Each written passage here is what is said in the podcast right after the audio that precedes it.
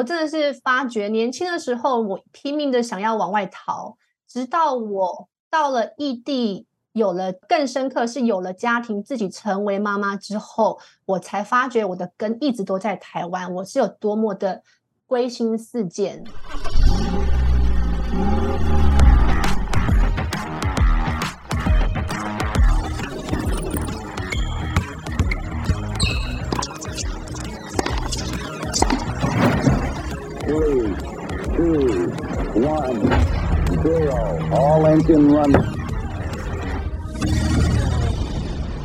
可口可乐的总裁 Brian Dyson 曾说：“生活就像抛球活动，你的手必须轮流抛掷工作、家庭、健康、朋友与精神生活的五颗球，并且不可以让任何一颗球落地哦。”杰森的人生赛道 Podcast 将邀请领域达人分享他们的领域专长以及抛掷人生中五颗球的故事。好，今天邀请到的来宾呢，常常在 FB 的粉砖上分享与他的澳洲先生老丹以及女儿 Lara 还有儿子小丹的日常。那过去生活在澳洲的他们呢，除了先生老丹现在在澳洲之外呢，妈妈跟两个小孩在今年初呢选择搬回了台湾。那就让我们一起欢迎吉尔家的妈妈 Lisa 耶、yeah。Hello，大家好，先生好，大家好，我是吉尔家的 Lisa。吉尔家的 Lisa，可不可以稍微介绍一下自己？因为我们的听众有有些可能还不认识你，那可不可以稍微简单的介绍一下你自己？我自己嘛，就是我开始吉尔家这个专业是大概是从我搬去澳洲，然后呢，就是觉得一一方面是想家，二方面是对于一个新的地方感到新奇，所以呢，就想说把它变成一个记录。从一开始可能是记录说，嗯，在那边的异地生活。那到后来有小孩子之后，我开始很重视他们的中文，所以就开始把他们的一些中文日常一起加进去，就想说可以当后面我那时候私心希望他们将来如果可以看中文的话，那他们可以看得到妈妈所写的这些东西，是有可能是对我来说是非常珍贵的一段回忆。嗯，所以就促成了这个粉专。的那个开始，对的产生。那你开始写粉砖之后，也慢慢在网络上会认识一些陌生的朋友吗？在这一条路上，你有没有觉得有什么事情，或者是认识谁，或者是谁跟你有怎么样的互动，让你觉得很意外的吗？因为我其实有访问过几个。呃，妈妈也是像你一样，其实是到国外生活，然后人生地不熟，而且嫁给呃外籍老公这样子。上一次我们 遇到一个嫁去法国的，她说她孤单到在那个回家的路上会跟路上的小花小草聊天，讲中文，因为整个 town 都没有人可以跟她对话，所以粉砖啊，或者是脸书啊，都是他等于是一种思念家乡、思念他文化的一种抚慰嘛。那你呢？你在这从网络的生活当中，你有没有什么印象深刻的事情？嗯、有啊，比如说，我觉得特别是有小孩子的时候吧，尤其是你是人在异乡，然后当夜深人静的时候，你很想家。但是你很想吃家乡菜，但是所有的店都关门，你吃不到任何东西。然后你在喂奶，你就会觉得说：“我何苦在这边为难自己？”当你走过了那一段，那时候真的是数馒头的日子，哎，每一天都在倒数，他们还要多久？真的，我觉得那是哪一天我才能够找回一点我自己的时间？OK。然后我当我可能到他们可能现阶段，我回首的时候，把那些东西写下来，其实边写会边落泪，可是会觉得好想我有经过那一段。才能够成就我现在的自己。那我很惊讶的是，我有收到一些读者妈妈，他们回就是跟我说，一个妈妈说她正在喂奶的时候看到我的那个文章，她就哭了，因为她说她就是在这个阶段，然后有感觉有共鸣。对，所以所以这些是我很惊讶且很珍惜的一些一些事情，就是有不认识的读者们，然后来跟我讲某一些我觉得很平常的琐事，对他们来说却变成了一种。很大的陪伴那种力量。Okay. 好，我觉得一开始虽然好像走的有点比较悲情的路线啊，我们还稍微把那个情绪拉回来一点，因为要去国外生活这件事情，其实会做这个决定，除非你是被绑架去澳洲，或者是那个偷渡过去，不然一定是一个起心动念，然后。是你的选择嘛？那当时这样子的选择，一定后面带着很多的，就是怎么讲期望啊，或者是冲劲啊、嗯，可不可以稍微介绍一下说，或者是跟我们分享一下，当时怎么会？我觉得嫁给外国人老公，这本身就是一个冒险了，又搬去一个人生地不熟的国家，怎么你有这个勇气做这件事情？啊，我觉得先说出国这件事情好了。我觉得我从小一直就有这个憧憬。那嫁给外国人，我觉得也有一个憧憬，因为我觉得很大的一部分是我想要逃离我的原生家庭。嗯，所以这其实一直说对外国有憧憬，但是真正内心的渴望是我不想要我现以前的家庭，我想要逃得越远越好。那还有就是那时候我想要摆脱原来的自己，因为我我那时候一直觉得我在台湾是一个很敏感内敛，然后常常觉得和旁人格格不入的人。尽管都在台湾，我从高雄到台北去念书，我还是觉得我没有办法融入。那我就会有一种觉得说，有一天我一定要到国外去看看，我是不是可以重来。OK，对，就是我觉得那时候一个起心动念是这样。然后后来真正促成的原因是大学毕业后，就是到我的亲戚公司去上班。嗯，那我接触的人就就很固定。然后那时候我就会想说，我的人生是不是就这样子了？就这样从此定下来了。那那时候我跟我的前任伴侣我们在聊的时候，我说我一直想要出国。他跟我说，你干嘛不现在去？如果你不现在去，你你什么怎么知道什么时候你还有机会？哇！Wow. 然后我就对我就觉得 OK。现在就是那个时间，然后当然也是经历了一番革命吧，嗯、就是跟我的亲戚提离职啊，然后跟我父亲说我要我要出去，就是很突然，今天离职，下个月就出去了。对对，那选澳洲是因为那时候很就是很流行打工度假，澳洲打工度假，嗯、那它的门槛是最低。可是澳洲有鳄鱼问题啊，很多澳洲的朋友都被鳄鱼咬过，这是真的，我不是。你从哪里听来的？我你你是你是在澳洲哪边？我是在 Brisbane，所以你说的应该是北领地，就是比较北北北部的话，比较比较热。我朋友在那个达尔文，每一个人都说，呃、对我我这边被咬过，我那边被咬过，每一个人身上都有被鳄鱼咬过的痕迹。OK，所以因为你刚刚讲的那一番叙述，我真的有好多问题想问，因为你很直截了当的跟我们读者还有我们分享，就是其实你的起心动念是来自于逃离。对不对？是想要离开，嗯嗯、是想要改变，重新。我真的很想要直接就问第一个问题，就是你觉得这样子的做法有得到你想要的吗？事与愿违啊！就是我觉得，对不对？往往想的很美好，那些憧憬，我到那边我要重新开始，那往往往就我还是一样，我还是一样的我，我到那边还是一样，还是很还是很内敛，还是觉得很格格不入，还是觉得很敏感。哦。但对对，那是后来我发觉，就是到最后发觉外在的环境没有，并没有办法满足或改变我的时候，我才意识到，对啊，我我还是那个我，但是我变成现阶段变成说我必须就是去接纳这我就是这个样子。嗯，所以等于是走了这一段的旅程之后，嗯、而且还跨越了从北半球到南半球，你终于在另一个异地。去学会接受自己是一个什么样的人，可以这样说吗？没错，没错，exactly。而且你，你其实你刚刚讲到原生家庭，因为我看你很多的文章都有提到这四个字，包含讨论你自己啊，或者是甚至你先生的呃原生家庭等等，我都觉得说，哎、欸，因为你一开始就说你是想要一个新的呃生活，或者是呃重新的开始，可是又看到你的文章，又不断的去。回顾到这个东西，我就觉得，然后你现在人又在年初的时候又搬回台湾了嘛？对啊，所以我就觉得，哦，这中间一定有很多很有趣的转折跟故事可以跟我们分享这样子。不过没关系，我觉得我们先拉回来一下，就是说在澳洲的生活啊，你在那边待了多久？我在那边大概十一年，快十二年。对，我在二十三岁过去，二十三还是二十四过去的。那对，今年回来，嗯。嗯，那你有在那里有感受到呃，跟澳洲在生活，因为你等于是从来没有出国，然后一去就去一个这么陌生的地方，你有记得有什么样的文化冲击或者是不适应的地方吗？有，比如说我一开始会觉得啊，那不就是一个英语系的国家吗？那我去了之后才发现他们的腔调跟我们，因为台湾比较偏向美式英文。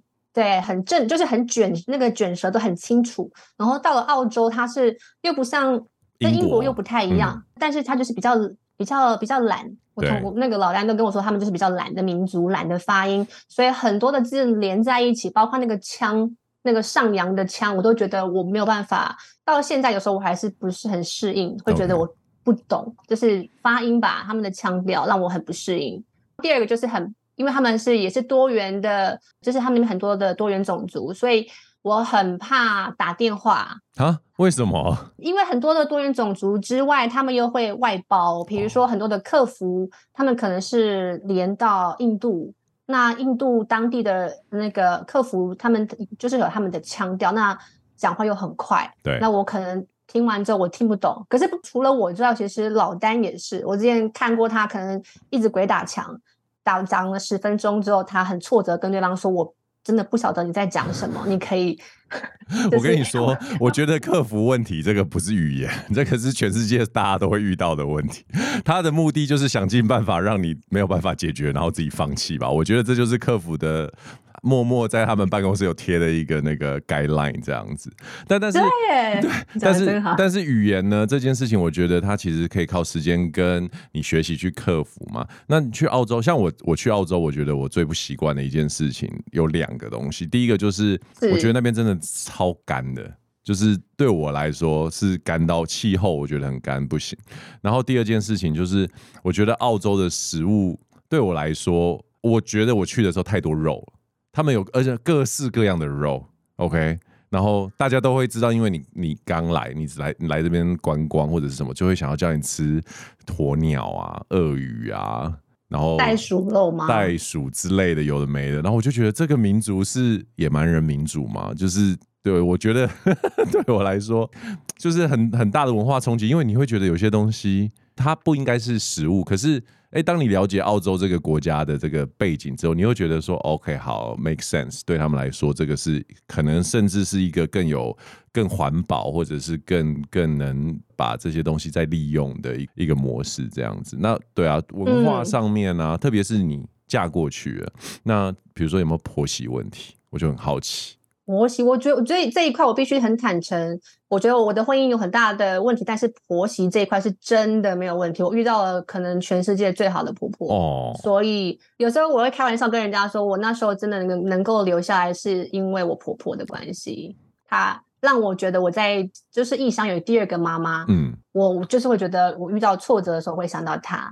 你觉得这是澳洲婆婆的通例吗？还是就是澳洲人就就是一个会对这种比如说 family in law 很很接纳的一个一个种族嘛，因为不是每个文化都是这样。我觉得亚洲婆婆她天生就是好的婆婆是特例在亚洲，但不晓得在澳洲来说，好的婆婆是一个一个很就是比较平常的事嘛，还是怎么样？还是这跟他们的这个国家的人民的文化有关系？我这一方面的话，我觉得我本来以为是通例。但是后来我身边的朋友在他们分享之后，我觉得真的是人个人问题，就是个人的，真的每个人的的那个个性，还有家庭养成。我有遇过很多，真的就是纯澳洲人婆婆，可是非常的严，然后讲话很直接，很不客气。哇，Wow. 就是有遇到。嗯，在澳洲也是有很不客气的婆婆，只是比较好的是，通常在澳洲比较不会说要跟婆婆住在一起，大家都有各自的生活。嗯，那顶多就是少少接触。对，那你嗯，所以你真的是比较幸运的那一个就对了。对，那生活在澳洲啊，其实我去澳洲的时候有发现，就是那个地方真的是比比台湾更容易跟大自然有做接触嘛。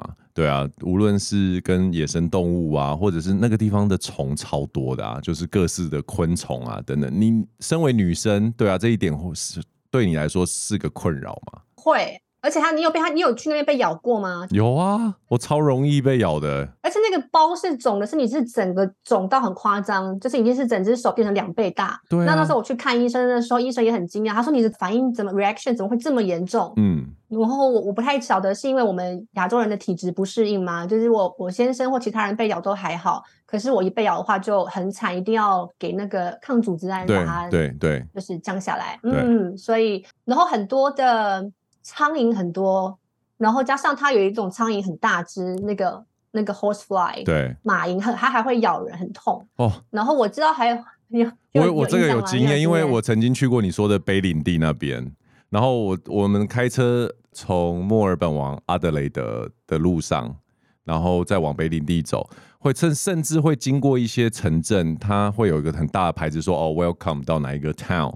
然后这边的人人口数是六百人，那但是苍蝇是两百万只这样之类的，就是那边的苍蝇是，我不知道你有没有这个经验，就是我们要戴，我们那时候去拍摄的时候要戴那个叫有点叫什么那个网状网状的帽，因为如果你不戴，苍蝇是无时无刻可能有三十只一直不断在你脸上停留着。你有经历过这个吗？我没我没有经历过，可是我。老丹的那个侄子，他去露营的时候，就是要那样子的装备。他们他也是说很可怕，但我我好险啊！我那我们住的那边好像苍蝇没有的那么的猖獗，只是说就是很痛，被咬的时候很痛。但是还有另外一个很可怕的是蟾蜍很多，到了傍晚的时候。啊、OK，蟾蜍为什么很可怕？嗯、它会咬人吗？不会，可是因为澳洲的东西，不知道为什么他们的生物就是。会变得特别大，虽然蟾蜍很大很大只，看起来很可怕就对了。对，月月月光洒下来，在你的那个后院本来应该很美的景色，但是你一看是几十只的黑影，然后跳来跳去，还会跳进家里面来。老丹就不行，他就是会整个吓到没有办法，花容失色的那种。啊，他他不是澳洲人吗？嗯，但是他的罩门就是就是蟾蜍，蟾蜍就是如果跳进了。对，OK，欸，既然讲到老公啊，来跟我们分享一下怎么先认识这个澳洲先生的啊。我那时候认识他是因为我那时候去是先念语言学校，我本来想说我念语言学校之后，我再想想看要不要打工好了。但是诚如我们刚刚前面谈到的，我的个性就是那样子。当很多人很开心的跑到农场去采草莓的时候，我发现我做不到，我觉得那好可怕，有很多的未知。就更更何况可能没有网络讯号啊，那我有人把我抓走，我怎么办？我想很多之后，想说不行，但是我又想要去那边加强英文，那。我到了语言学校之后，才发现那边都是亚洲人，很多人你甚至可以直接用中文沟通，所以就等于说我英文没有办法学。那我后来问了我一个在台湾的朋友，他跟我说：“那你去 pub 就可以啦，他们很多那种晚上你去喝个酒认识人，然后。”交换语言什么的，但是我就是那种很怂的人，完全没有去过。在台湾，我也没有跑过跑过趴嘛。就是大学的时候，我真的觉得我就是前整个人生不知道在，人生的前半段都不知道在干嘛。对，错过了很多精彩的东西，就是大学生应该有的生活都没有。那就是所以，因为我不会喝酒，所以我就完全没有办法，就是以这样的方式去真的是接触当地人。那我又会很害怕。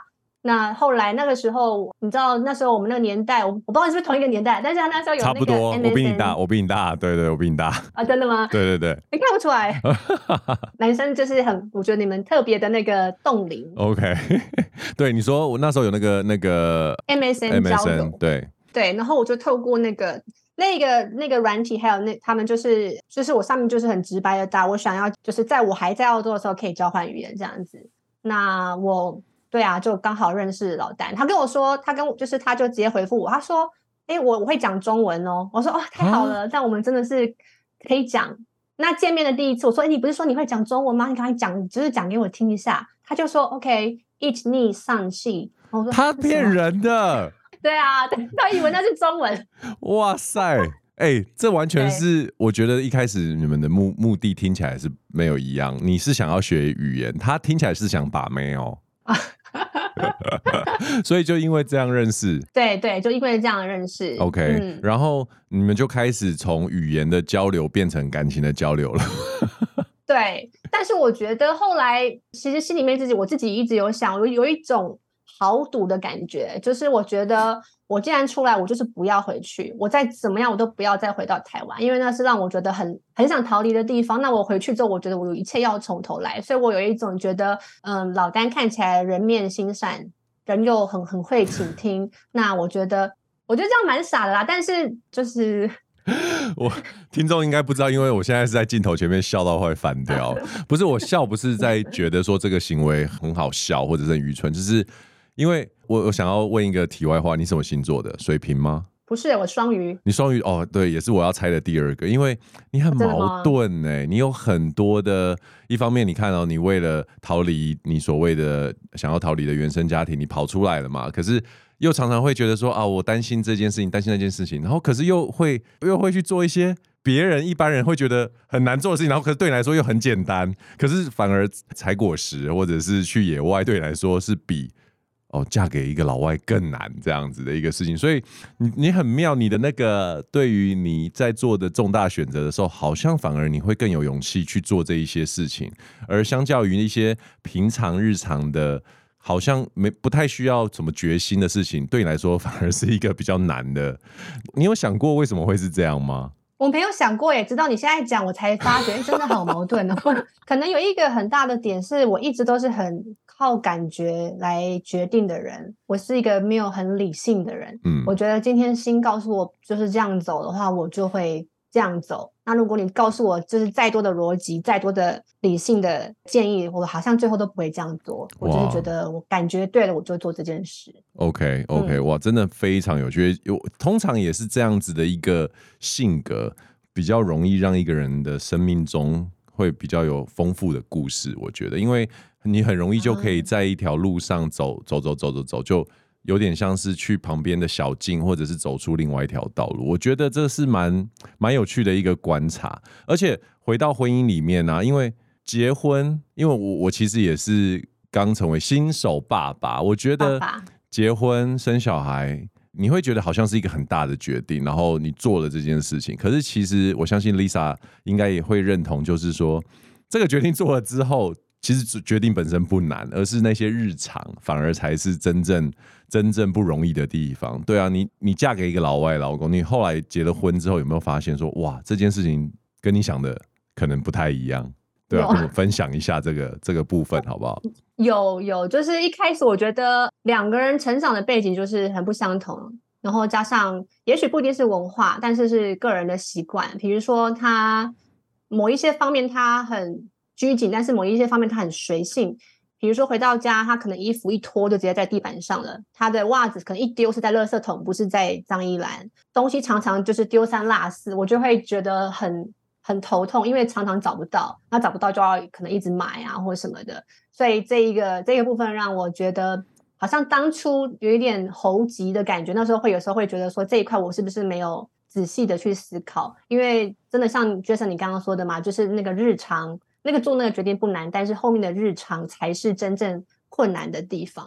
对，我可以安慰你啦，大部分男生都这样，不管是不是澳洲或台湾啊，所以 我觉得这个不是他的问题。对对对对对。OK，那有有有。Okay. 对，所以对，然后还有另外一个是饮酒的文化吧。我不知道台湾的状况，因为因为澳洲，我觉得他们喝酒。他们比如说卖酒的地方，那个多到就是像我们的 Seven Eleven，你转角就有一间卖酒的东的店，所以他们常常就算是社交场合也好，或者是像公司的尾牙也好，全部都是以喝酒为目的。所以我很不能够接受，因为我有一次有一年陪老丹去参加他们的那个 Christmas party，但是去了之后，我很我很饿，想说我去那边我一定要就是大快朵颐一番，但是直到我到了现场之后，才发现。就是他们的都是小菜，非常非常小，可能大家几口都吃完。可是大家一直疯狂的在喝酒，下酒菜。对，下酒菜。所以八九点，我说我就问老丹说：“那那什么时候要吃饭？”他说：“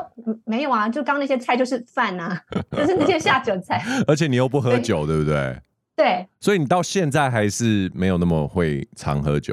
对，就是我觉得是体质的问题，也不是我愿意。我之前在我婆婆家，我跟他们讲，被他们笑翻。他们说：“你知道这可以训练的。”然后他们就开了一瓶那种甜酒给我喝。他们说：“喝了一瓶之后，你明天就会更强。”喝完之后马上就倒了。然后老丹必须帮我赶快带回家，就是完全是不省人事的那种。因为我觉得澳洲跟英国他们共享的一个一件事情，就是他们把喝酒这个。带入他们社交非常非常深的一个领域哦，很多时候我觉得他们很多时候是为了喝酒才社交，而不是因为社交才喝酒。这个我去的时候，我也因为我跟你一样，我也是体质不太适合喝酒的人，然后我就会发现说，哇，他们把啤酒当水喝这一件事情，某种程度上还真的蛮浪费的。所以他们一天到晚就是哦。你想要做什么？哦、oh，get pissed。他们就是要喝到醉。他们的他们觉得这个是这个是一个很美好的，无论是晚上或者是周末，就是 get pissed 这样子。真的真的，我没有办法理解。而且我问我老公，我说你这样喝这么多，我说你今天都没有喝到什么水，你这样会会脱水。然后他就一边灌啤酒说 I'm hydrating。他说 他就说完全的说我喝酒就是在补充水分。我说天哪，他的观念对的。也对啊，超不对。那你你在澳洲，我觉得有一个很特别的那个经历，嗯，就是你曾经在他们的幼儿园工作过啊，然后再加上你现在又是两个孩子的妈妈嘛。那我其实身为新手爸爸，我的小孩虽然才几个月，我就开始会去思考，就是要在让小孩子在什么样的环境长大。然后你看你在你的小孩曾经在澳洲的环境，算是出生就在那边，然后一直到现在，两个各自是几岁？一个快七岁，一个快要八岁。OK，所以他们其目前来说，可以说一半以上的日子是在澳洲度过的嘛。然后现在回来台湾，我就我其实今天来就很想要问你，对啊，对于小孩来说，你观察到什么东西？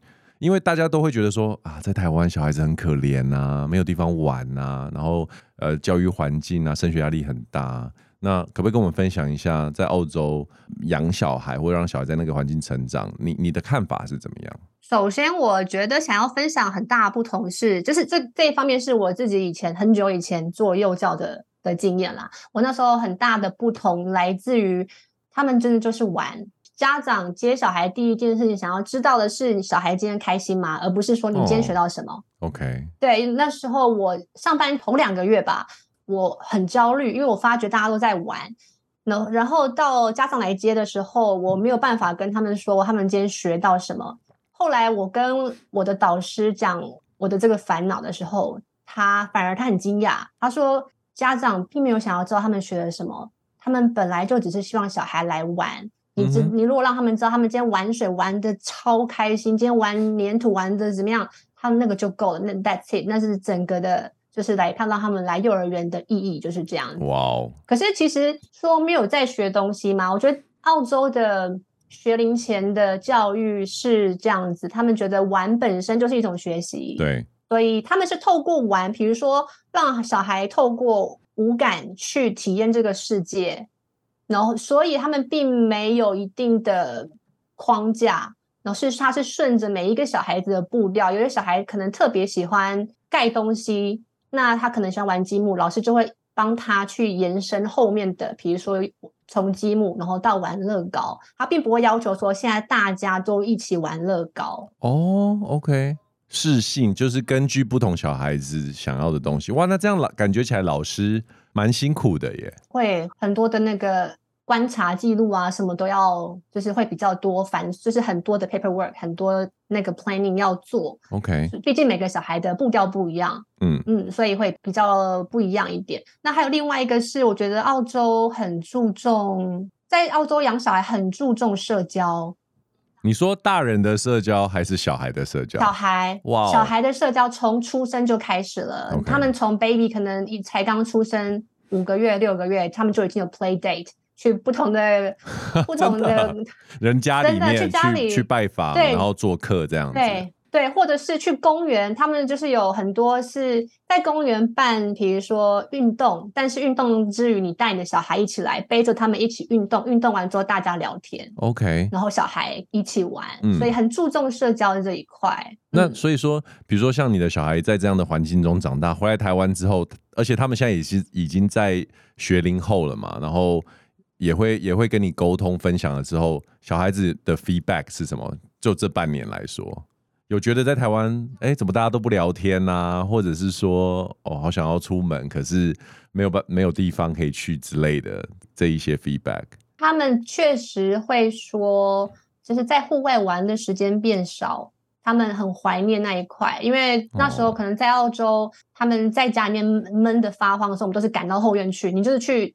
不管你干嘛，抓虫、抓蜥蜴，或者是玩蚯蚓，就是、OK、他们自己会想办法玩。对对，都会想办法玩。那回到台湾的话，我很大的一个冲击，比如说在路边，他们想要捡一个螺，看到一个那个可能是福寿螺或者一个壳，对对对，他们很自然而然就是想要去收集。那我那时候同行的朋友，每个都吓到说：“不要去捡，那很脏，不要捡。”对对，台湾人真的是这样。是是，可是我觉得能能理解啦，因为真的是因为人口比较。从密说一说，可能担心一些细菌的传播之类，但是因为澳洲可能环境比较天然，那这一方面可能比较没有那一方面的担忧，所以我是可以理解。但是这半年他们一开始其实很痛苦，他们觉得台湾的人又很多，对，就是他们进到电梯里面，你知道那个人全部挤进去的时候，就是那个人跟人的空间感完全不一样。对，那因为小孩的话，你很童言童语，我儿那个小丹他会直接讲说好挤哦，为什么我要被挤？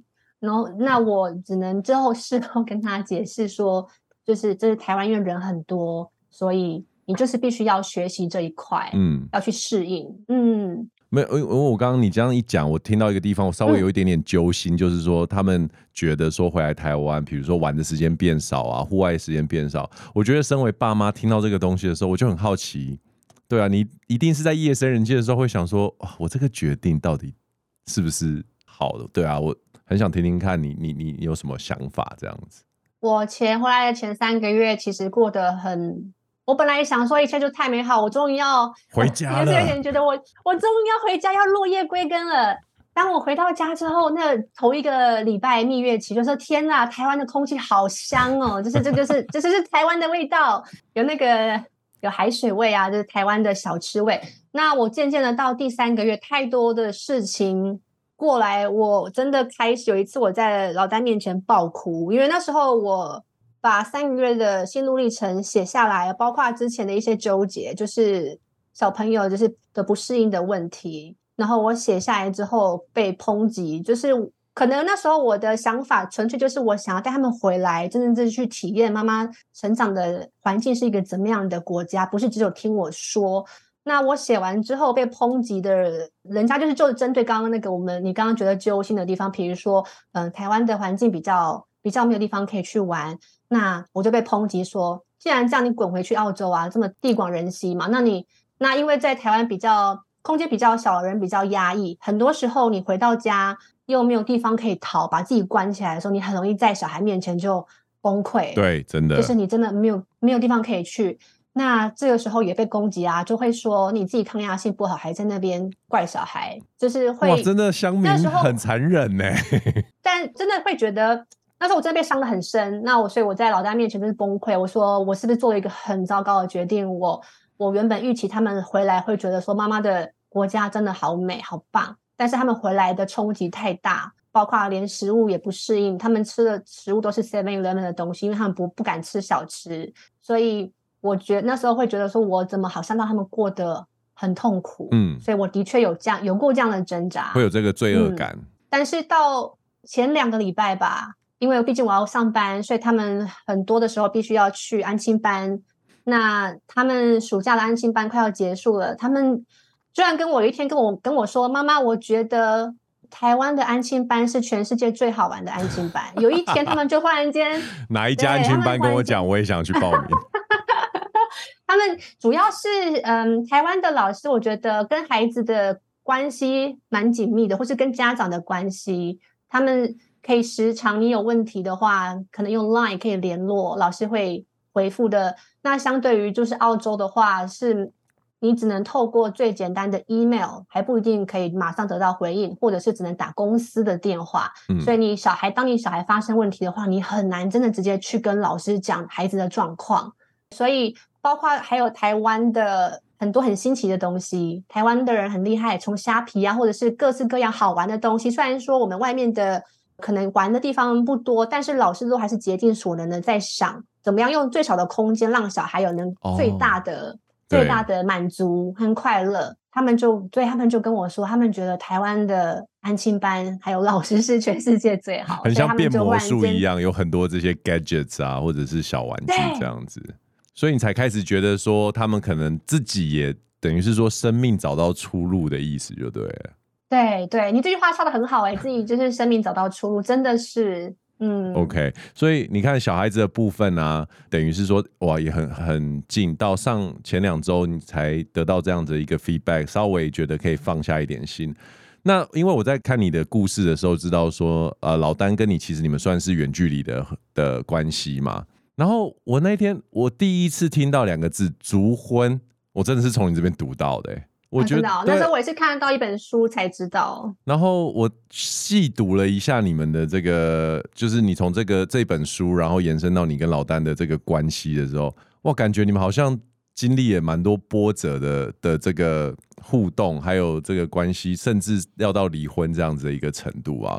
我很好奇，对啊，到了最后，你是你目前在这样子远距离的关系里面，然后你是怎么样去告诉自己说？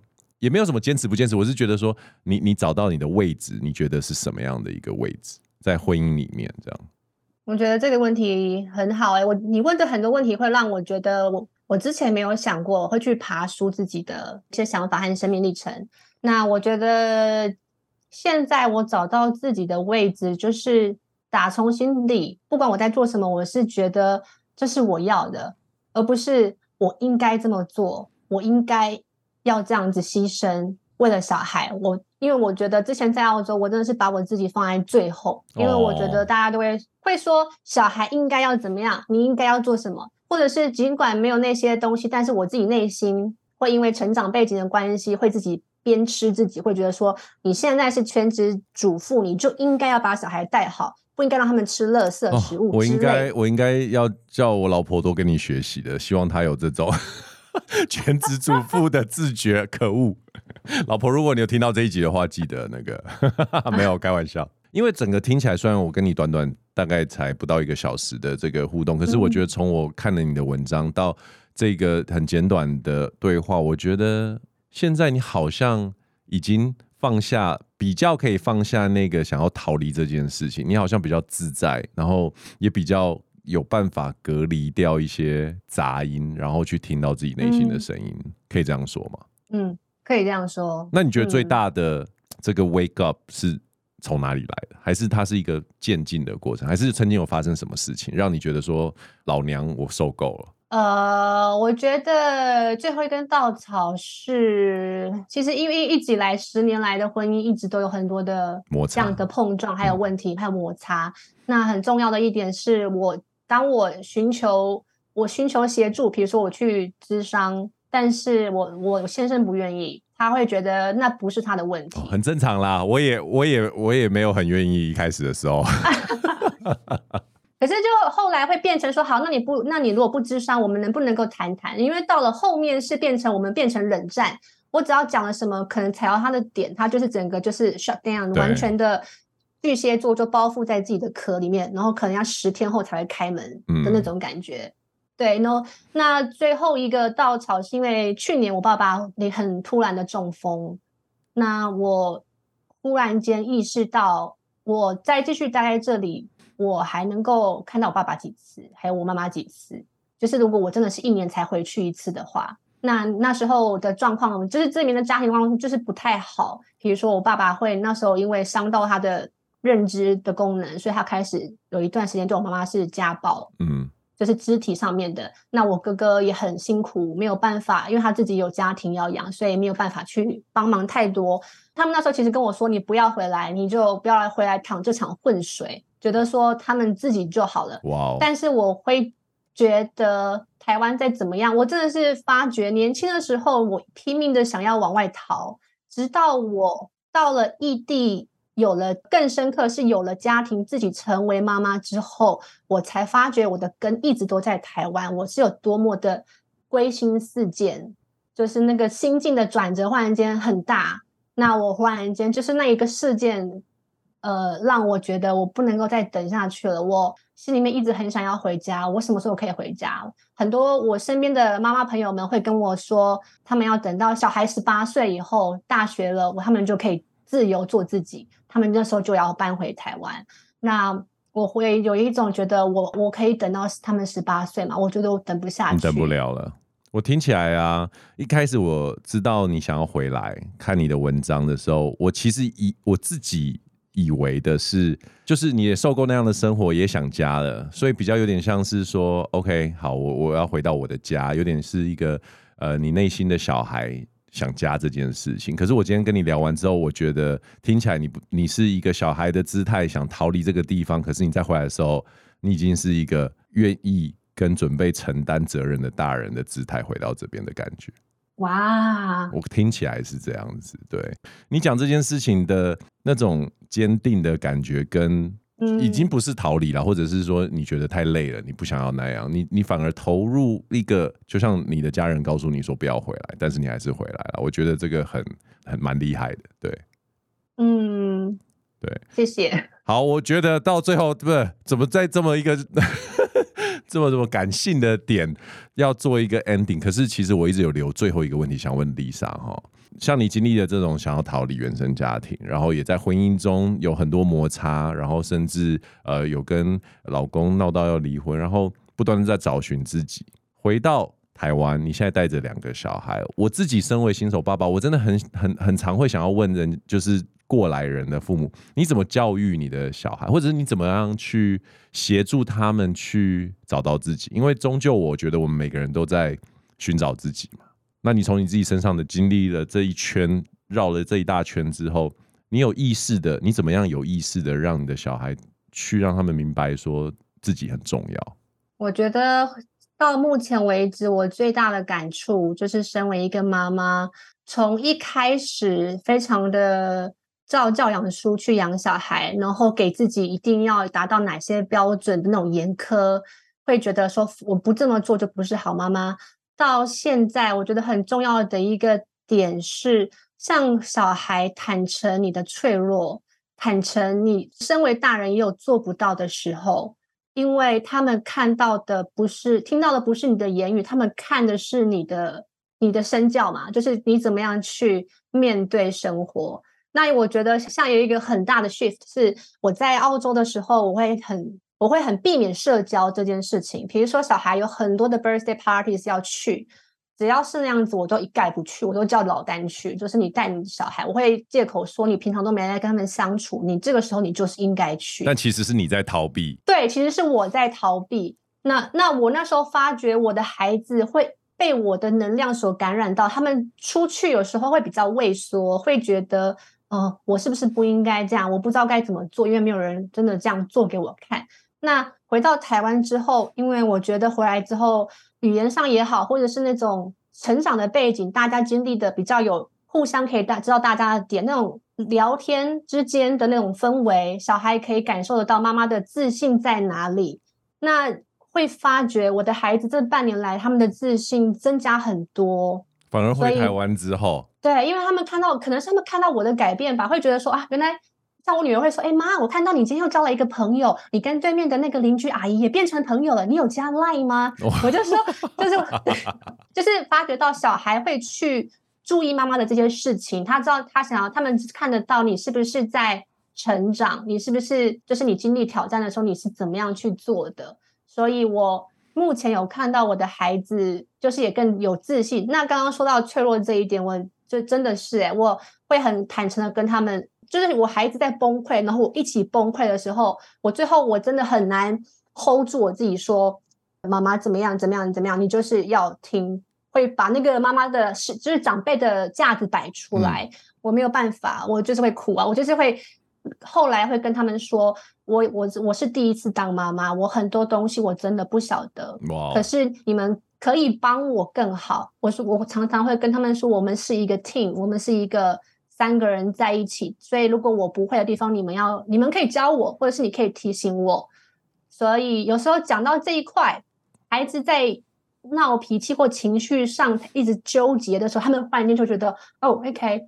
就是妈妈，我知道，嗯，就是原来你你对，就是他们感觉到你的脆弱，然后可以知道说你赋予了他们这个力量，他们其实是可以反过来，就是教你，就是让你知道你可以怎么做的人。好，我我我要从我我的小孩现在开始，我就 empower 他可以来帮我，我不知道听不听得懂，但是我觉得这个是非常好的一个经验谈诶。其实小孩子当他了解说他可以为。